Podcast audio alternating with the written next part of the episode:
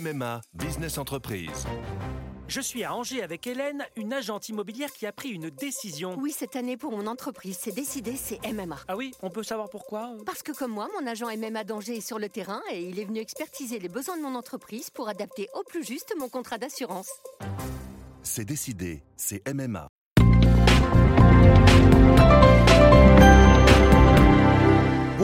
C'est Yves Tréhard. Je vais vous donner connaissance de l'éditorial du Figaro du 9 avril 2019 que je signe et qui s'intitule Deux fois chiche. Attention, Édouard Philippe n'est pas Emmanuel Macron. Non seulement parce qu'il parle bref quand le président de la République peut, lui, s'exprimer pendant des heures, mais surtout parce que les conclusions du grand débat présenté en 20 minutes lundi par le Premier ministre doivent encore recevoir le sceau de l'Élysée. Or, le chef de l'État sera-t-il aussi précis et direct que le locataire de Matignon en affirmant que face à l'immense exaspération fiscale, il faut vite baisser les impôts. Si tel est cas, ce serait une première dans notre pays où les prélèvements obligatoires battent tous les records du monde. Alors chiche, est-on tenté de dire?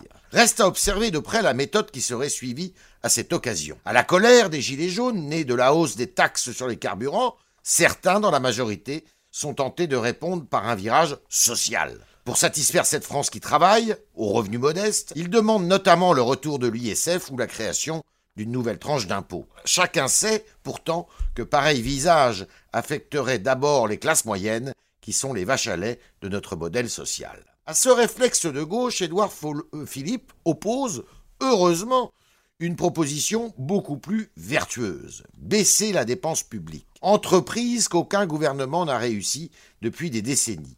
Alors chiche encore, en dépit de ses promesses électorales, Emmanuel Macron n'a pas tant s'en faut fait, ses preuves sur ce front. La réforme de la fonction publique et celle des retraites marqueront-elles le début du tournant? Les déclarations de Gérald Darmanin et Bruno Le Maire, deux ministres venant de la droite, sur un possible recul de l'âge de départ à la retraite, indiqueraient-elles à ce titre l'abandon du et de gauche et de droite pour un nouvel en même temps baisse des impôts et des dépenses à la fois?